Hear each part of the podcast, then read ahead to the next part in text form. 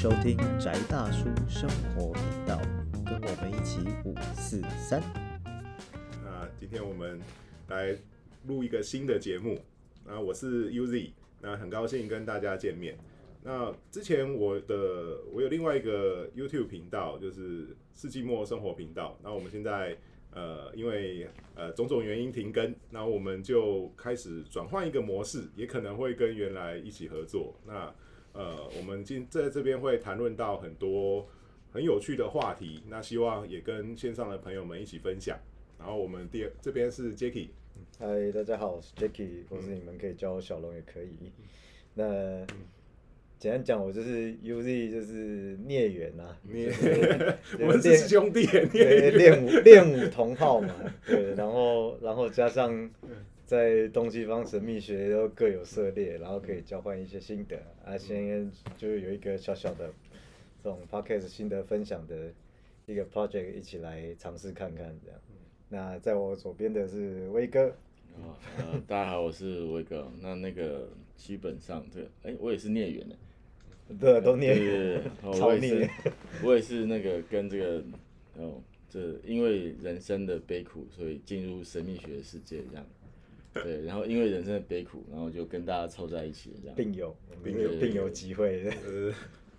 对，其实呃，我们这边有时候会讲的也不完全只是神秘学了，因为神秘学它有时候会牵连到很多的部分，心理学啊、哲学啊、社会上的一些现况，所以我们希望说能够在这边讨论到很多有趣然后丰富的话题，就是可能也没有特别限制什么东西啊，到时候可能什么花样都会在这边出现。那我们一定会政治不正确，所以大家有心先理准备先打预。防针，这边保证政治不也没有效啦，预防针也没有效，反正一定会不正确的。我们就先先告诉大家，这是一个政治不正确的原地这样。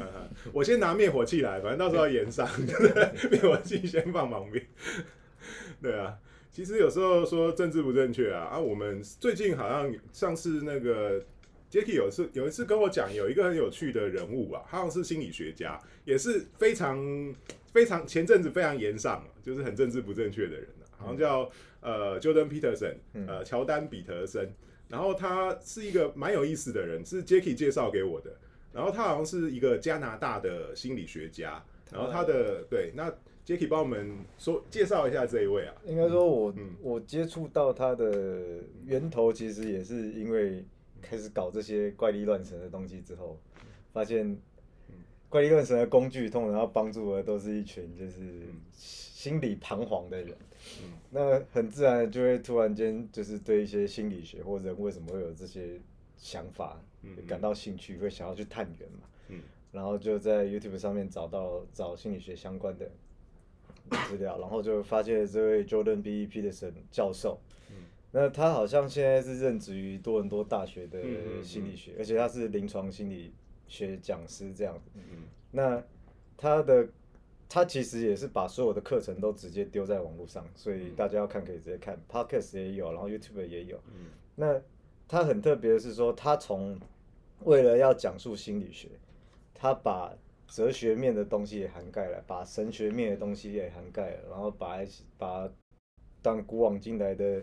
各种什么呃弗洛伊德啊、什么荣格啊这种潜意识、无意识的东西，也全部都必须要提到，这是他们本科系的事情。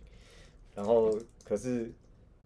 往前涵盖，甚至连老子、道家，然后跟什么呃柏拉图、亚里士多德的那些观点也都全部纳入了。那好，我要讲什么？总之，他的涉猎很广。那只是说，刚好在前两年的时候，因为呃各种就是包含说我们现在对于呃性别多元的社会或者是多元社会认同的议题，不只是台湾在讨论，国外其实也一直讨论很久，尤其欧美这两年的状况更是非常的激烈这样。那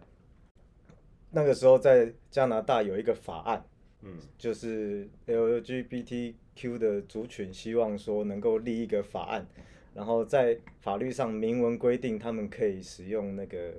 古典英文里面的那个 T H Y D 或是的单数或复数，而不是使用标准的具有性别含义的 he 或是 she 来代称他们这些人。那 Jordan Peterson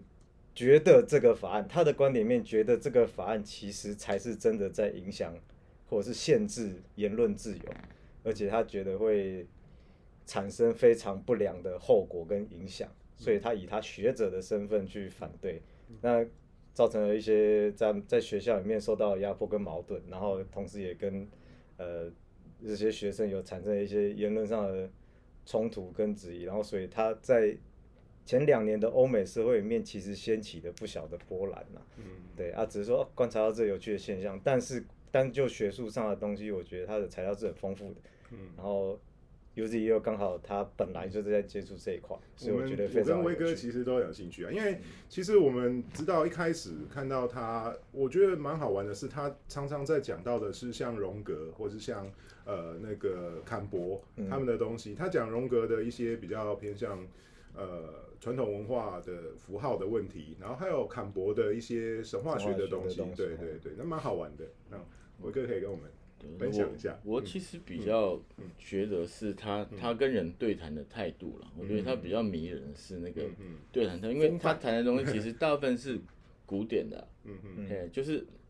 这个道理，其实你有读过一点书，你你大概在每一本书里面都会知道他讲的东西是在哪里来的。做人阿嬷说的的道理做人对对对对对哦，但是就是，嗯他透过他比较特别的人格特质，我觉得嗯他把这些东西混合成现代人比较能够接受的内容。嗯哦，应该不是说能接受，说理解吧。嗯哦，就是他至少不会让你觉得说，哦，那就是很古典，因为现在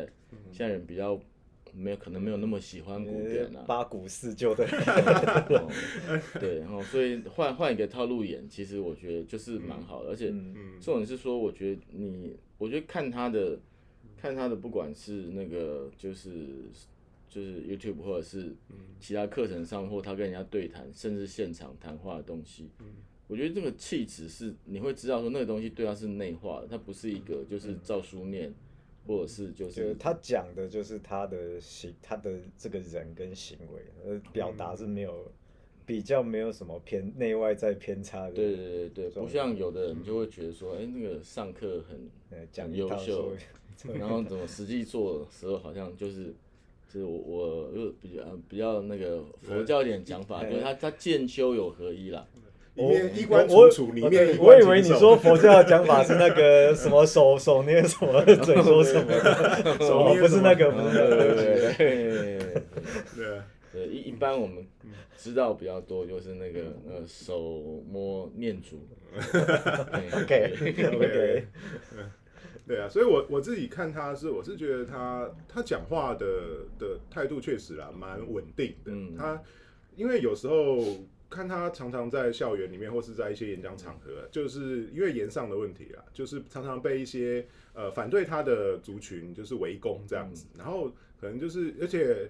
他们对他的态度都不是太友善，嗯然后他还是可以保持在一个那种很稳定的状况下，从也蛮坚定的再重复一次他他自己的理念，然后希望去说服。然后我记得好像有一次看到他一战成名的那个影片，是呃就是跟那跟个 Casey Newman 跟那个那个是英国的频道的嘛，对啊对啊，他是嗯，他其实是上去刚好他那时候出他那本书嘛，叫什么？人，人什么是呃人生的十二法则对啊，对他那个时候去推书，嗯。那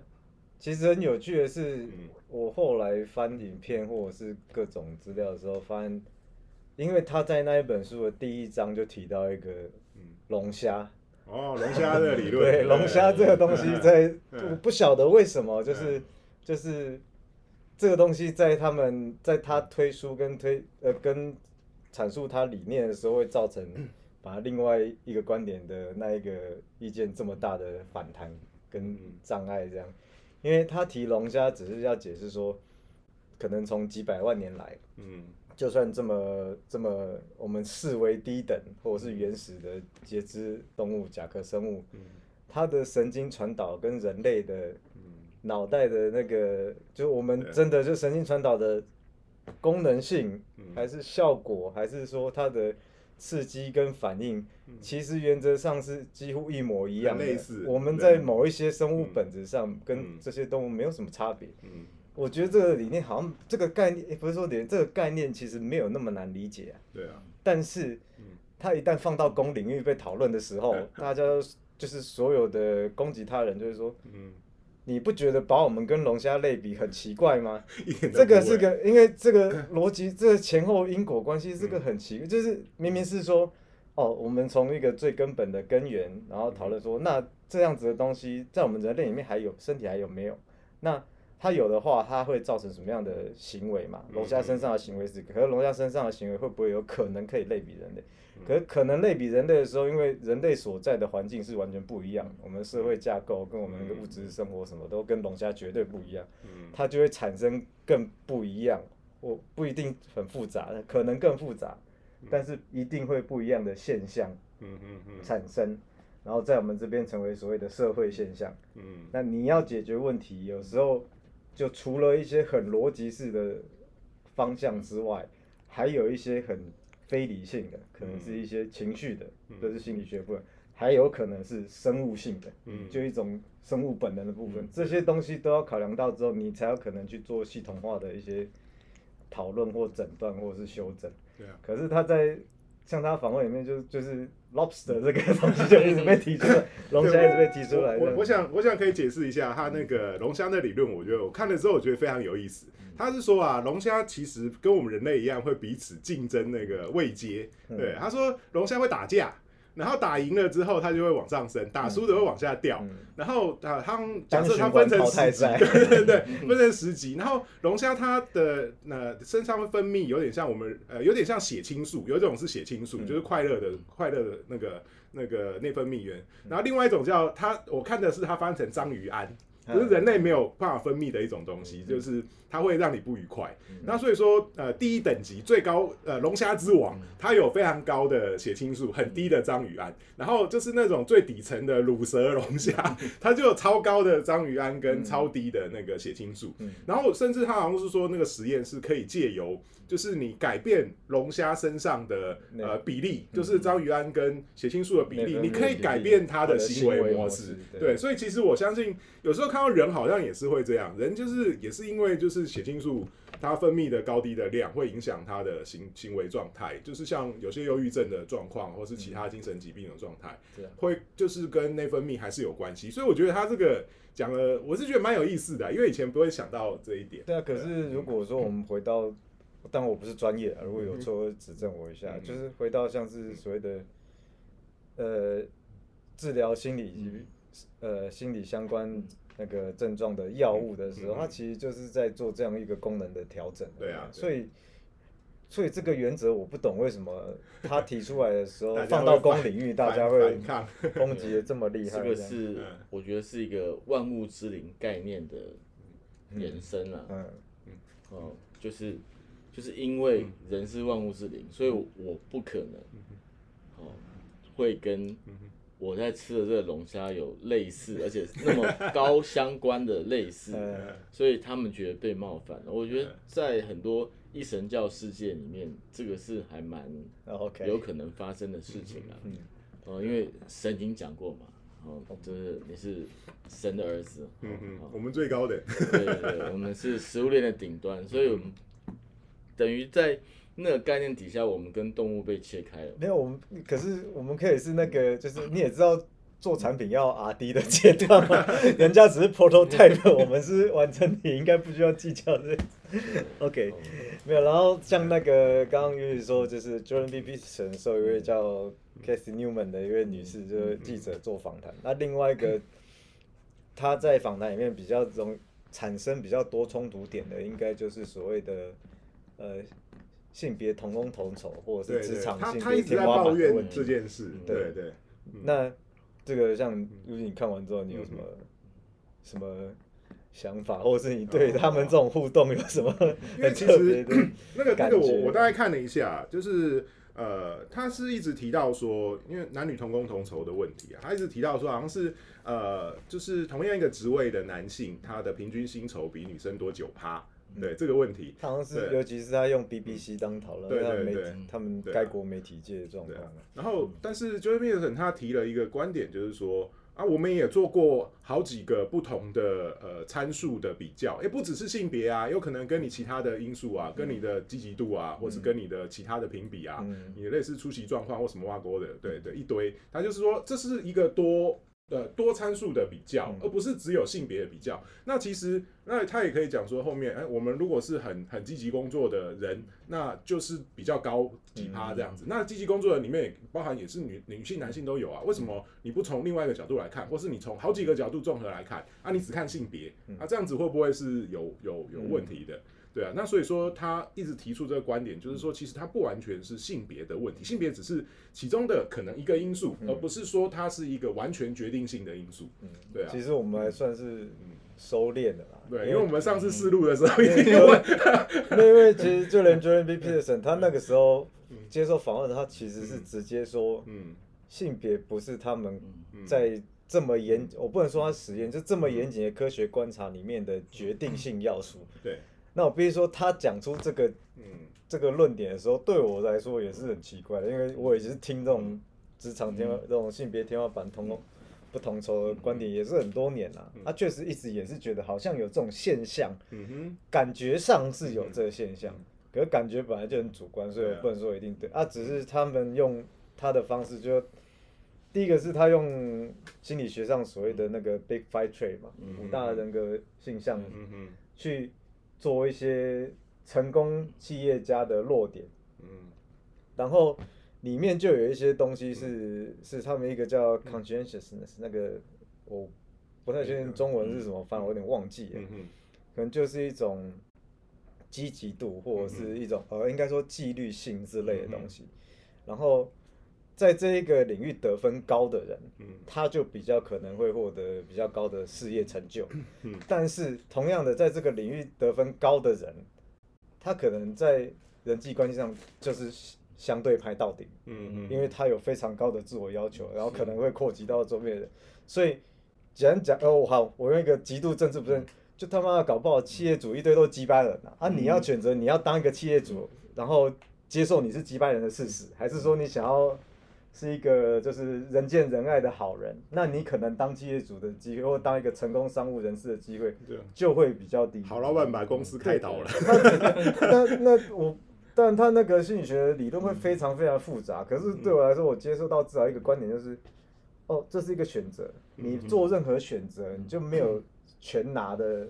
原则上不太可能全拿，你就会有一些后果，或者是有一些失落，是你永远不可能得到的。那你要认清这件事实。但是它这个 Big Five Traits 是可以经过一些调整，让你比较平衡的。嗯嗯嗯，那可是会有一些本质上的差异，其实很难去剔除。比如说，像是他举的说，像是呃呃北欧 Scandinavia、嗯嗯嗯那个半岛那边的，就是挪，就是我们好认为觉得几乎是人间天堂，这个世代里面算是相对理想的这种政治体制或者是男女平权的环境里面，他说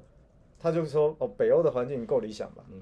然后你们都，然后我们都说什么？哦，是因为我们社会的观点去限制了男女之间的职业选择，所以男生永远都只能做比较硬性的工作，女生就一定只能做一些软性或者是照顾性的动作，都要丢给女生做。可是他说，北欧那边的工作选择够自由吧？嗯嗯。可是他比较起来，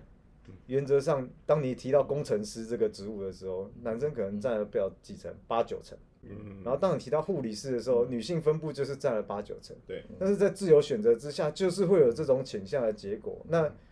这个是你我们一直追求理想社会长这样，然后结果你现在说，那我们社会现在长的职场的性别分布长明就跟他们大同小异，嗯。但是你觉得这个是过去一些结构性问题导致的结果？嗯那如果结构性导问题导致的结果跟理想状态的结果是一样的，你不觉得是应该是某一些定义上需要做修正吧？或者是有一些点我们没有，至少要不要说谁对谁错，可是至少是一个可以再重新拉拉回来讨论一下，是不是哪里我们看错的状况这样子啊？是啊，可是我觉得这个就是，这其实讲过来，这还是性别斗争问题啊。嗯嗯哦，这个同工同酬问题一直是女权主义先提出来的哦，因为他们觉得，就是同样工作内容同样的时间，嗯然后他们得到的酬劳比较少，嗯是从这个点开始站的。嗯，那我觉得那个就是等下我们就这样默默装蛋开始。哎，有那么顺哦？对，对，我们我们这边，对，我们先处理一下猫的问题。我们这边有猫哦，对，有猫，所以大家言上要注意，不要伤，不要伤害猫，我们是一个爱猫的，我们爱猫哦，我们爱猫，所以言上要稍微，对啊，所以其实，对啊，我们我们其实有时候会讲到这些问题，或许就是大家会讲，哎会对于男生来讲，这个有时候可能会觉得怪怪的。那我们，对啊，我们也也也就是我们我们的观点有时候也希望说尽量偏中间一点啦，对啊，也不是说呃一定要偏男生或偏女生，那只是 我觉得现在可能。呃，社会上可能某一边的音量大，某一边音量小，有时候会变成也是有点像西瓜大边的问题。嗯那所以我们到底要怎么看这件事情也是啊，对，就像刚刚威哥讲同工同酬的问题，对啊，那其实可能很多人是觉得说啊，这样子呃直接用硬性的法律规定，或是用呃应用什么来强制要求，那这样到底有没有合理？那有没有符合真的市场的法则来看这件事情？对啊，像威哥刚对对，继就是对继续对，刚就是就是嗯，最刚开头是因为战后那个女性工作者的这个情况增加嘛，嗯然后就发现说，哎，对，男性会比女性在同样一个工作上面嗯。得到比较多的钱，嗯。对，但是这个其实等于是说，我我的我我经过他的这个看法以后，我的看法比较觉得说，我们已经太习惯接受这个单向量的说法，嗯。哦，所以觉得哎，诶同样一个工作会得到不同的钱，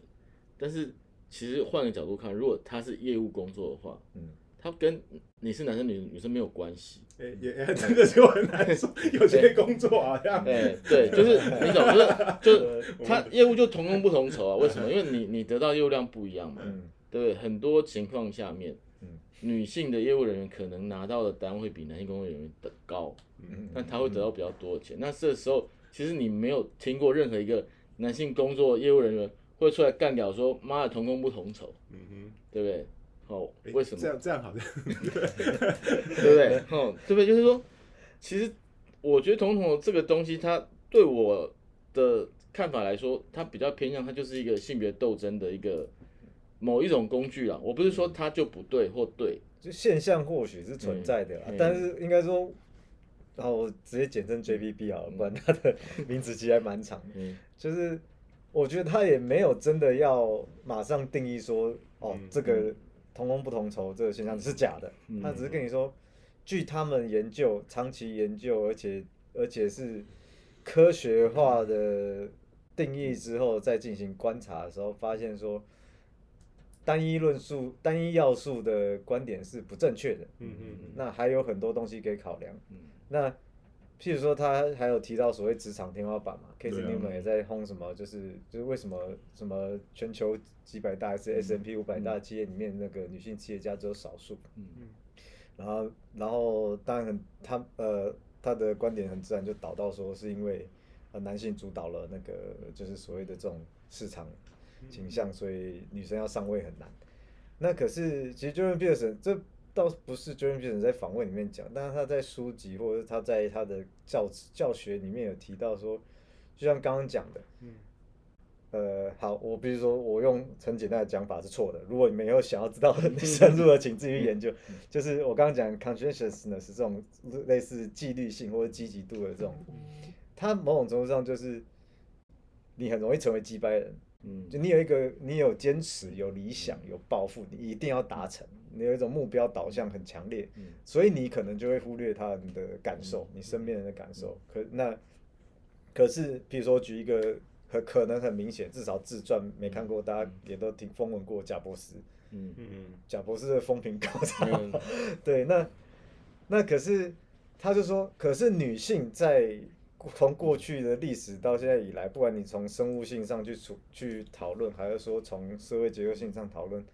女性她们通常负担的就是一种照顾的方式，或者她们就是因为荷尔蒙影响的关系，不然说因为生育之类的影响，她就是会比较具备所谓的关怀、嗯，照顾，或者她希望能够让好呃让好的呃点足够的资源去分配给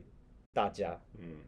那相对来讲，也在情绪上的感受，为什么会有人说哇，女生为什么好像就比较多愁善感，好像比较容易同理人？因为她被好，我讲讲难听点，就是她被造物造出来就是这样子，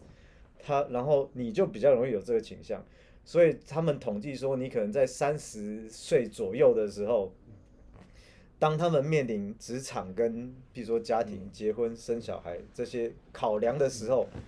即便她过去可能是个很很很积极的就职业妇女，她在这个时候可能会在观点上做一个决定性的转换，她要走入家庭，而且是自愿性的比例，而且她说自愿这个比例还不低。那当你把你人生的资源分配回家庭的时候，自然你职场的进展就会不会像以前那么好，或者是你可能就没有办法在更高度竞争的一些职位，或者是或者是产业里面，嗯能够夺得那些关键的位置。但我也不是说这一定是对的，就是但是他只是指出一个可能，就是如果先把性别这个东西的的权重重新考量跟淡化之后，还有什么其他的可能性会造成决定性的影响？嗯那可是因为这里面还包含了一些好像很原始生物性的的的论述，嗯，然后这个也会被延上，对，就我不行，我们是个全理性的生物，我们这些都一定可以靠脑袋思考处理。问题是，我就讲白了，谁谁谁没生气，谁不会断线，谁没到底哪一个人是真的每天每日二十四小时是靠着纯理性在生活的？嗯嗯，就不是啊。可是很妙，反正他一到公领域的时候被挑战的都是这种观点，然后他都必须要重复的解释说，我没有说你们的观察到的现象不存在，嗯。但是我们要重新去了解这个现象背后产生的种种可能性跟原因，这样子，嗯。而不是你说是就是，对对，就是只是在做一个求求真或求知的一个程序而已啊。确实，我看到他很多的一些影片，他几乎都在。我没有这样讲，我没有那样讲，我不是这样说的，然后要重新再讲一次，对啊，我觉得他就一直好像努力的要想要把他的不，大家对他的错误的的，哎、也不能讲错误，就是误解的东西，然后再重新解释。为什么对 Casey 啊 Newman 那一嗯那一嗯。那一个访谈会是他的成名作？嗯嗯因为你你看那个 YouTube 下面留言就很好笑，K 就是所有人都模仿 Casey Newman 的语气说，他说只要 Jordan Peterson 讲了一句话，他说。哦、s o you're saying，然后后面讲的是完全都不不是他 Jordan Peterson 整堂访谈，如果你回放完全没有讲过的任何一句话，这样，嗯然后说怎么会突然，就是你怎么导出那个结论，就是一个断章取义的极致展现的嗯。状况，所以那一场其实还有很多那种类似什么那种什么呃领导与沟通类型的那种 YouTube 频道或是教学、嗯教学频道或 Podcast 会提出来当范本，说嗯。当你遇到这种在沟通上就是潜在性要针对你就是进行攻击的对手我的时候，就是来戳的，对我就是来 我就是来搞你的，那你要怎么样去在在优雅的状况下站住脚？的嗯对啊，那威哥，你之前有碰过这种状况吗？就是那种开会或是主管，就是其实对啊，其实，在理念传达上面，这种状况最多。那但是，一般比如说，OK，好，呃，很常言上的状况就是这种状况。对啊，我其实讲的是 A，但对方一直用他投射出来的 B 来指责我的 A 有问题。嗯哼，但是你在像 Joe p e n 他也是在现场中有碰过嘛？对啊对，他他会询问对方说：“那你有看过我全部的课程吗或是你看过我的书吗？对对对，然后对方就说哦，我看过，然后他就 会呈现一个很惊讶的状态。他说我 YouTube 上面有五百个小时的课程，你全部看完吗？然后那个人就突然缩减，我看过你某一场演讲，嗯。那你那个演讲上是怎么讲的？然后他还是继续去询问他说，我觉得其实以一个呃，不管是做老师啦，或者是做一个理念传达者来讲，他的态度其实我我其实真的觉得，不管你喜不喜欢他讲的东西，是嗯。他的那个态度跟那个人格特质是一个很蛮值得追求的状态了。就是我们在试图在跟人沟通的过程当中，我觉得嗯嗯，被挑战的人应该先要有这个风度，嗯就是人家挑战我过程中，我要先确认他真实的问题是什么。嗯嗯啊，因为我觉得我们人际上面最常，或者是现在生活上面最常发生的状况，就是其实我人家骂我就不爽了，然后我就骂一句，然后最后其实两个人骂是完全不一样的事情，嗯而且到最后这东西最糟糕的演上是开始憎恨对方，嗯嗯嗯。哦，就变成一个人彼此之间的憎恨，但是其实我们的开头可能只是理念上嗯，的确认而已，而甚至不是且还没确认到，是平行线的对交对啊，其实讲的好像不是同一件事的感觉，对。啊，对啊，所以我真的觉得他很可贵的是，他在宣扬这个其实很很古典的，不是内容的东西，是这个气质的东西。因为在呃所谓知识分子的理性讨论里面，或者是我们自认为我们是拥有理性的人类这件事情上面来讲，讨论事情应该是这个风度嘛。嗯。嗯嗯对，但是其实那些所谓理性的人，他呈现的东西是非常感性的。嗯。嗯。哦，对不对？就我就觉得你是这样。嗯嗯。哦，因为他们其实你很高兴现在有有录影嘛，所以可以回放，对，那我们就会发现，其实他真的前从头到尾后不一致，就讲就不一样啊，嗯。甚至这个人的观点在整段谈话过过程当中可能会自己跳跃，嗯。各自转移，因为他要找一个安全的平衡点嗯。嗯嗯去继续攻击他，嗯。对，但是我觉得这个就是变成他他最可贵的地方是，他真的没有移动过，嗯。就至少以确实是，至少以我们看得到的嗯。的这个哦录影里面，他真的在面对任何的质疑的时候，他就没有移动过。那如果对方真的过度感性的时候，嗯。他其实就那哦，那我真的没办法谈。嗯嗯我我觉得包括这个他愿意撤退这件事情，这个是很可贵的，因为一般的人其实到那个时候，他也会被拖入那个情感的漩涡。就胜两边都开始比大声，对对啊，哦互相把对方压溃这样，对，或是对啊，哦然后再更感性一点，就开始推对方嘛。嗯然后我们最后就是要用那个生物最基本的物理性来对决这件事情。所以其实跟理从理念的开头到物理性的结尾，这很奇怪啊。但是这个是现代社会常发生的事情。不然就是在网络上面啊，有时候好像声量大的人呢、就会开始就是聚众，然后或是延上另外一边。那有时候我觉得好像搞到这边都很有很蛮可怕的啦。我自己是觉得，其实有时候我也是我自己讲一下我的状况，我自己有时候会看到有一些其他人啊，会有一些我觉得不是，我后来都不太敢去去发言，因为我觉得在那个气氛环境底下，你讲呃不要说反面意见，这偏呃另外一边一点点的方向的时候，你都有可能被延上。对啊，或者底下就开始围攻，我觉得就很难，就只好回到自己的频道、自己的那个那个原地来讲。对啊，所以我觉得，嗯，这这好像是这个网络时代比较另外一种问题。啊不过像 OK，就是纯粹先讲，像因为他其实以 JPP 他自己的著作，或者是他嗯。学术领域涵盖的部分很广，啊，像我们今天谈的可能就譬如说其中一小部分。一小部分。那另外就是嗯，像威哥刚刚讲他的，他表现出来这种跟人家对谈的风骨这样这么说好了。其实他在他那个目前已经翻译成中文的这个什么人生的十二法则里面有提到一件事情，就是，呃，我没有，呃，我不记得完全的原文是怎么讲的，可是它的概念就类似说，当你跟一个人对话的时候，你的前提假设就是这个人一定会说出一些我不知道的事情。对对，这一点，所以你不管跟谁讲话的时候，都是其实是一个求教的心态。所以所谓求教的心态，不是说今天他一定要教教我什么，而是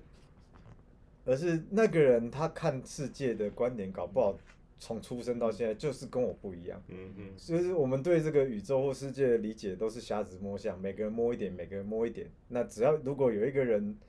他看的方向跟你不一样，然后可是又愿意跟你分享的时候，哎、你的世界版图就大了一点，这样就很像我们以前玩什么。世纪帝国、那个哦跟盟友分享地图一样，嗯就是不然你要靠着自己一匹马在那边一点一点的去找，那个摸索其实非常的辛苦。那他的观点在这一点上面，至少以目前看的媒体上看得到的表现，他是一直都在身体力行这件事啦。那我比如说，不是刻意要造神，其实某种程度上谈这个人也不是也不是希望说哦，就叫叫大家，或者是我们很崇拜他的，就是说，哎、这个人在这个时代，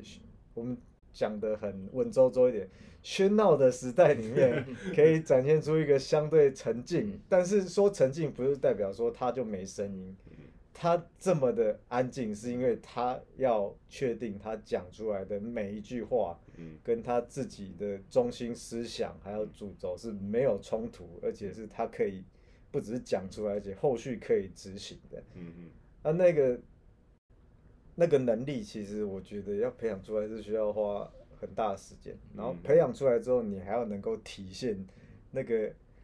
还蛮吃勇气的，就像你跟我都不连在 Facebook 下面留留个言都不敢，我有点怎么不敢敢跟人家站对呢？啊，其实我觉得我们这次这次这次正比较在录音的时候，跟我们第一次试录的时候就差气氛差。问题是前面那个是不能可能很没有办法放的。不过而且，但是我我后来也其实看了他一些其他的东西，我觉得他讲到一个很好玩的东西是责任。嗯他常常在讲责任这件事情。他是说，其实你要要求权利，那你就要付出就是相对的责任呐、嗯对啊，那他把这个东西是视为是不可分割的。他说，如果你把你只是想要有权利，那你把责任排除掉的时候，那你把就是你到时候是排除了什么，你自己也不是真的很清楚了。对啊，这部分所以就一样嘛，嗯。就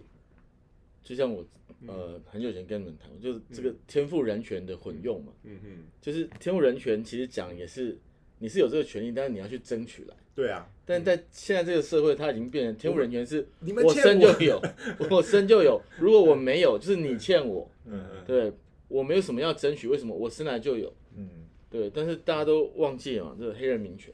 对，女性投票权，嗯。哦，然后所有的其实撇开精英精英政治以外的所有权利，都是后来完全靠各种争取来的嘛，嗯。对，但是在这个时代已经变成是好像它是免费的，嗯哦，那既然是免费，我就像把费一样，我就是要就有，没有就是你们糟蹋我。我觉得这个是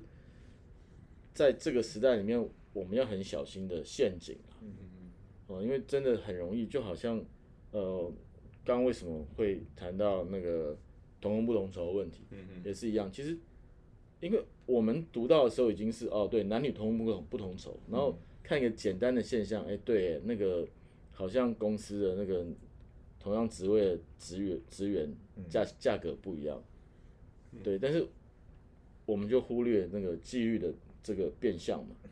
哦，或者是争取的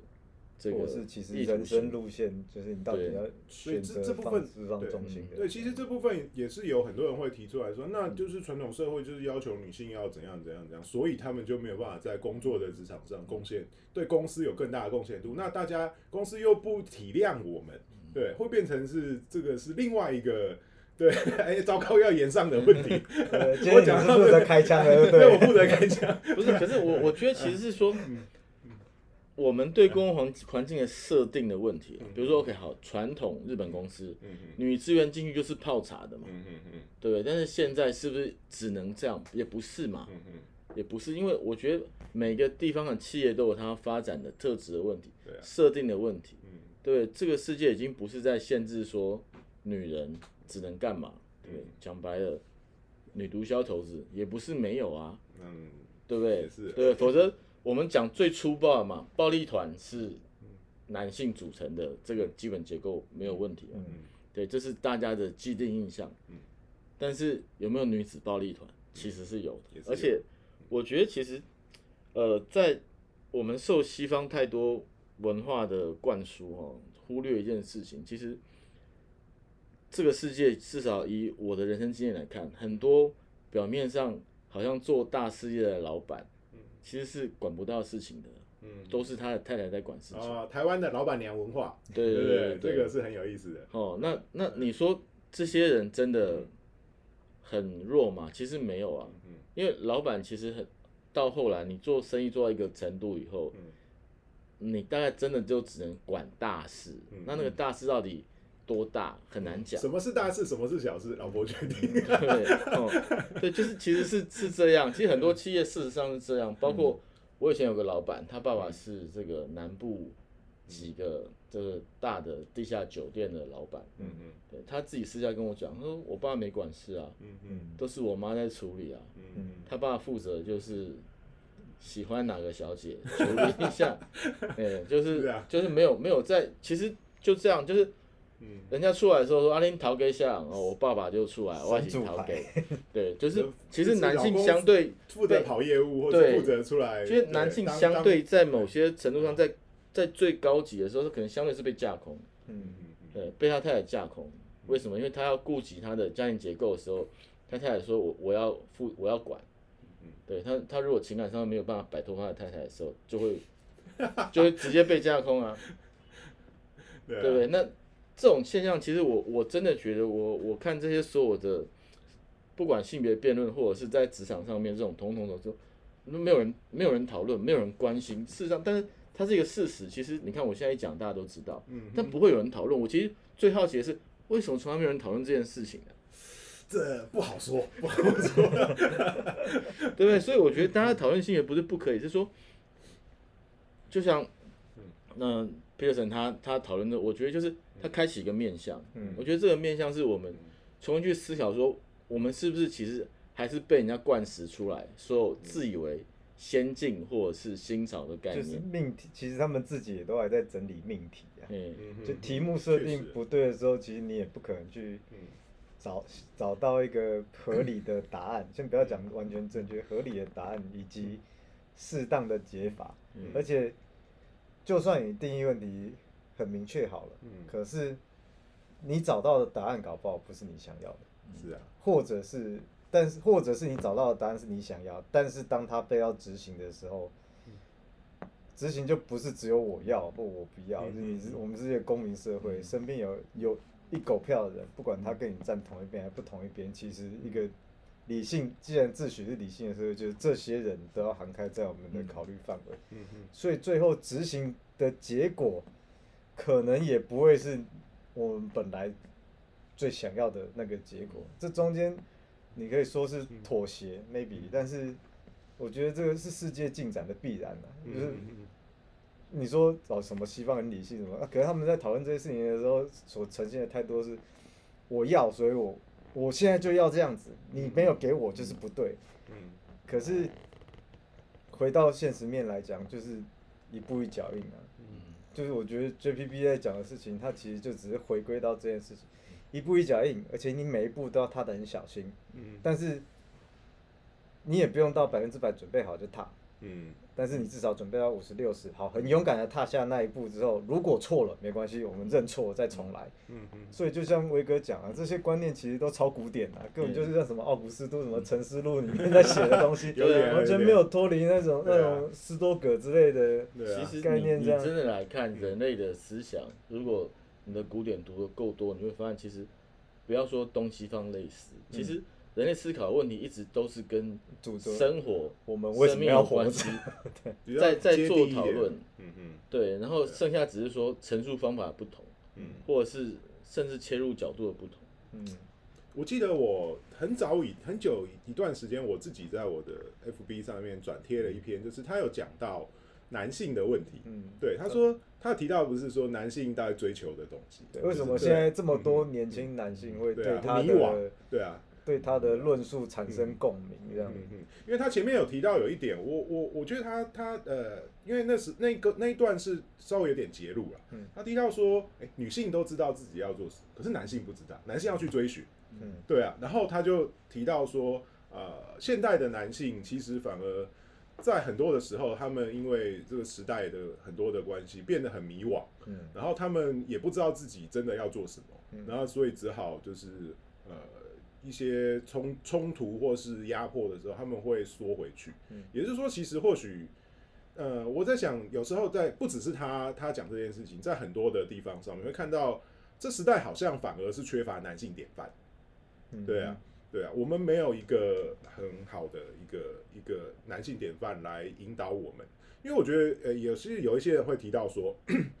这世界上很多的大部分的问题，或是呃，不用讲大部分，就很多的问题，是因为男性缺乏正确的教育跟引导，然后产生的。哎，对，这是一个说法啦。对啊，那所以我在想说，他也提到这个男性的这部分，那 Jacky 之前也也给我一些看法，他说，哎，他的那一段是只有一小段，他叫我再去看他更完整哦的，哦。对，因为对啊，主要是说他那一段截的也不能算不对，嗯。只是说嗯，其实像刚刚 Uzi 有讲那个，就是他有提到，就 JBB 很重视说嗯。责任嗯这件事情。他我第一次听到他提这个的片段，其实是在他上课的时候嗯。他说他，因为他们那种心理学研究是其实有在接类似这种有点像选情分析的嗯，就选民结构要怎么样去分配。有有些人有些研究所可能是经济研究所，可能就从收入面啊，是啊什么什么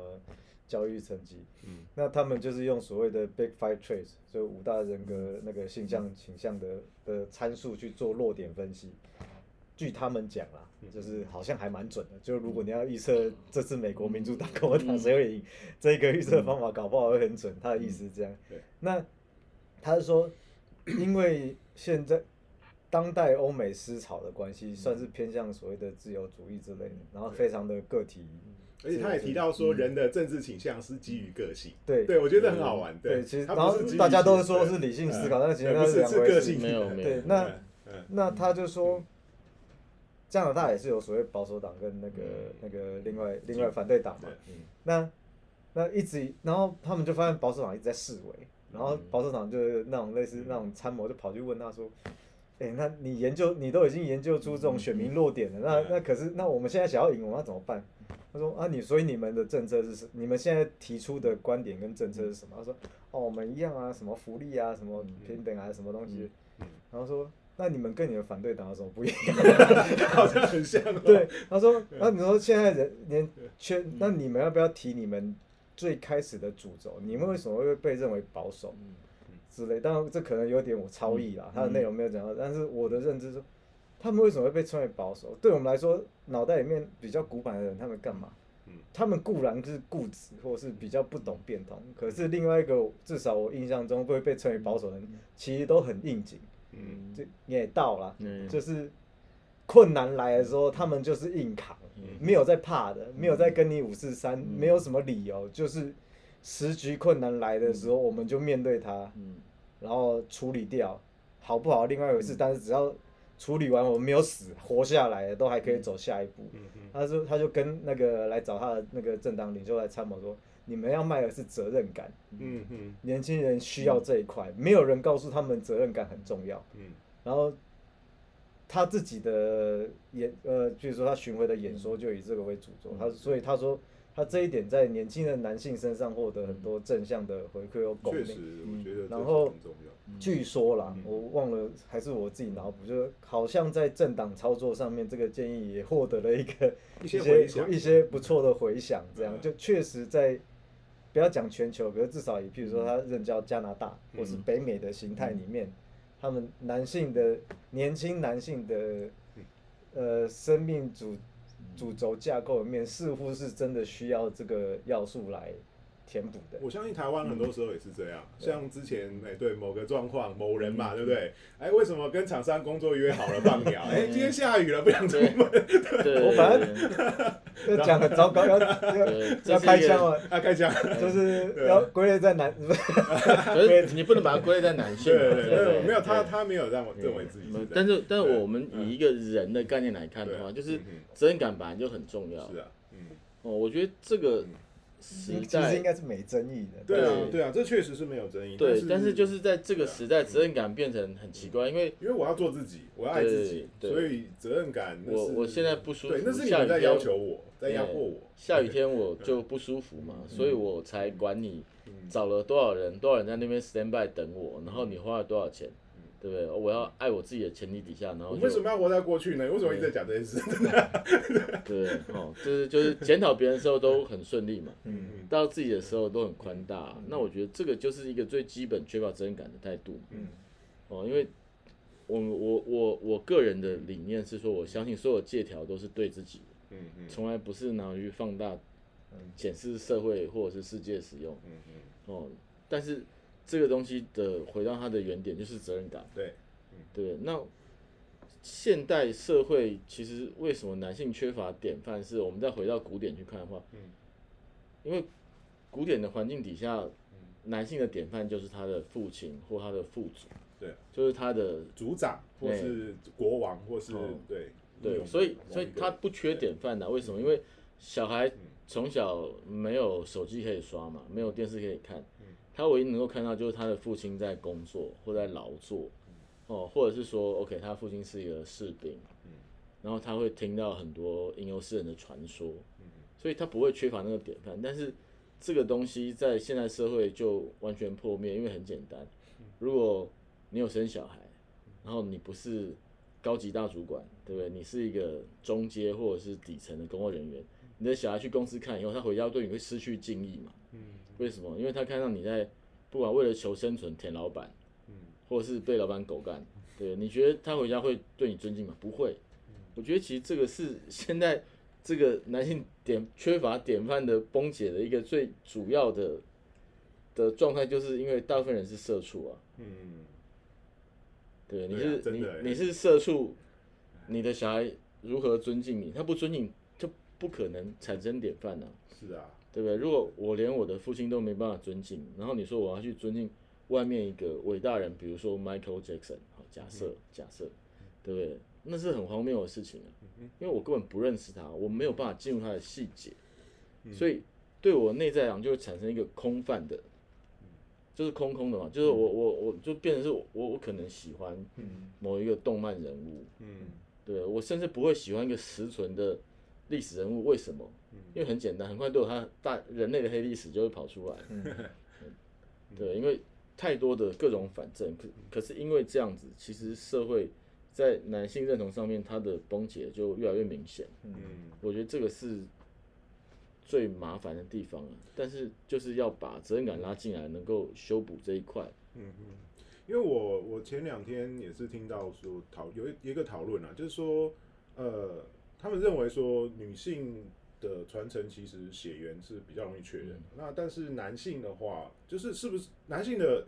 呃精神传承到底需不需要写？然后我就提了一个比较好的例子，嗯。就是说像呃我们知道《Fate Zero》这个作品，或是《艾美洛事件簿》里面，嗯。呃，他的里面有一个角色韦伯，跟他召唤出来的一个呃英灵亚历山大大帝，他们之间的关系，我觉得那是一个很很对，非常的感动的。我每次看到那一段都都喷泪这样。嗯我也是。对啊，对，真的很很棒。就是说，他是他召唤出一个伟大的英雄，然后一开始他觉得那个英雄是个很粗暴，然后很很很就是很粗鲁粗鲁的人。然后后来慢慢的了解他之后，了解他的呃梦想的伟大，或是他自己在人格上的伟大，就是是就是已经。大家是开玩笑，开开那种 BL 玩笑，是爱上他。了。其实我相信，你遇到一个这样的对象的时候，你会真的呃跟随他，他到天涯海角，他要去看世界尽头的海洋，你都愿意跟他去的那种那种感觉，对啊，对啊，可是像 OK，嗯终于移开了 男女，没有，因为其实像这个观点就刚好涵盖到，就是我们之前说 G P P 他很推崇荣格跟那个坎看波嘛，对对对，因为他在他的课程里面其实有大量的引用神话学的东西，像他的心理学教程，我一开始看的时候，他从第一堂课就直接预告说，我会用《小木偶奇遇记》这个故事来跟你们解释英雄旅程。对对我说，我靠，《小木偶奇遇记》是什么鬼？你跟我解，你跟我说来个什么骑士屠龙之类的，我觉得好像还比较合理。小木偶奇遇记》有什么英雄旅程？然后结果他从头到尾哦讲的干啥都超合理的，但是很多譬喻法啦。嗯，那 OK，那就看迪士尼他们现在路线能不能维持。OK，另外的政治问题以后讨论这样。那只是说，譬如说，他就举例，小木偶一开始他在被制作出来之前，他的爸爸那个那个那个木偶工匠，嗯他的开头就是木偶工工匠看着天上的星星，然后在许愿，他就希望那个没有儿子嘛，做了一个小木偶。他说为什么要看星星？就是为什么天体的东西，是包含说，甚至牵扯到我们以后可能会讨论神秘学，因为它就是一个明亮、指引方向的目标。对啊，然后我身为一个父亲，嗯在期望，如果我有一个后代嗯或者子孙，或者是一个愿意跟随我的对象，嗯我告诉他那边有一个那个那个明确，不管说人生目标，还是说就是一个世界真理，这是你要追求的。嗯我我虽然赐给你的生命，然后或者是我帮助你踏上这条道路，但是其实我们是一起往那边走的，然后那边有一个最崇高的东西。那其实这种星象的东西啊，星星、月亮、太阳，这从古至今就是在很多神话或什么隐喻里面，就是这一种终极宇宙规则或真理的一种譬喻或者是展现这样。然后过程中啊，小木偶一开始不是说啊为什么什么说谎那长鼻子？譬如说他有一个他在讲说小木偶旁边跟了一个蟋蟀，对，嗯那个蟋蟀每次都会讲出非常正确的话，嗯，但是一点用都没有。就完全阻止不了小木偶去做蠢事 这样子。对，他说那个东西就是所谓的，就是一般大家所知的良知。嗯嗯嗯，可是良知没有发挥作用的时候，就是就类似这种情况这样子。嗯那良知什么时候开始会发挥作用？就小木偶中间就跑去被那个被一个什么野狼配一个什么动动物拐，就是反正就是，然后有一个什么有点类似那个奴隶商人啊，然后就把他拐去，抓走把他抓走。嗯嗯那这些过程就是，他说这种东西就像英雄旅程的中途，嗯，所以你必须要，你还是会有事物，你会走上错误的道路，然后会遇见这些东西试炼，嗯嗯。可是你没有被摧毁。嗯。它里面当然有有好几个例子是被摧毁的，比如说他他被那个奴隶商人抓去的时候，有一个里面的孩子王嘛，就就是专门在边打边吃其他小朋友的那个大男大男孩，后来变成了驴子嘛，嗯。就是他已经没有回头路了，走错路之后就一路走下去，他就再也成不了人的形状了。然后小木偶是长出了驴耳朵，嗯然后这个时候那个蟋蟀好像跟他说：“哎、你赶快去跳到海里还是干嘛之类的东西。”然后哎、他就照做了，嗯。因为他已经知道，如果我不按着我的良知或者是真知跟真理行动的时候的后果是多么恐怖这样子。然后另外一个最有趣的就是，他说很奇怪，就是没小木偶从最后掉到海里面去，然后结果哦，他先回去找他老爸，然后结果老爸找不到，说他老爸被金鱼吞了这样子。我说：“干为什么会被金鱼吞？没有人去怀疑这个合理性。你说故事来讲，为什么？可是说神，他说神话的，不要说什么，没有人去质疑 Marvel 故事的合理性嘛，就是就是约伯也会被禁对语，就英雄 英雄故事里面的长相就就是很自然就会你会很容易的被投射，而且那投射不是用理性思考去处理的，嗯嗯就没有我不会怀疑为什么他爸会被对金鱼吞走，而且吞下去还活着这样。参加旅行团还是什么都没对，讲然后就就去找小木偶，然后被吞掉的。那小木偶就跑去嗯，就跑到那个那个金鱼肚子里面，然后把他老爸救出来。嗯其实这个有点像威哥讲的，就是你的父权，就是诶应该不是父权，就是那个父亲这个典范，嗯。父亲的典范一定会被打破的。嗯嗯但是他之前还是有一个，他有的时候父亲的典范会老去，嗯嗯会各各种神话都是父亲父神会典范会老去，嗯。会死亡。嗯。那第二个那个男生来的时候，他要接起这个权柄之外，你权柄不是接了就是可以为所欲为，而是你要把自己的老爸救回来。嗯嗯，那个老爸救回来，其实在宗教观点里面，其实就是重生嘛，对。另就让外一种神活在自己里面这样。另外一个套路就是取代啊，对对啊，对，可是他的取代其实，他的取代其实不是一个百分之百的那种叫 replace，嗯嗯，它是吸收之后再转化，转化，嗯，所以它其实包含了重生的概念在里面。嗯所以它那一整个，我比如说我讲的并不是很精彩，可是它的心理学教程里面，大概前半段有将近三分之一的课，全部都用这个东西在处理，然后就可以接接到荣格、Carl Rogers 之类的，一路接过去。哦，因为我们这一集的时间差不多到这边，我们下下一集会继续讲这个吧？你想要继续讲吗？看你们，好啊，OK，我觉得，可以啊因为我还有很多东西想讲。那我们这一期的时间差不多也，这时间也差不多快一个小时，我们到这边结束。那我们下一集，诶对我还想继续再提这个这个很多东西，因为我们很多东西还没有讲完。那后面还有蛮多希望跟大家再分享的。那我们就下一集再见，谢谢。谢谢，拜拜。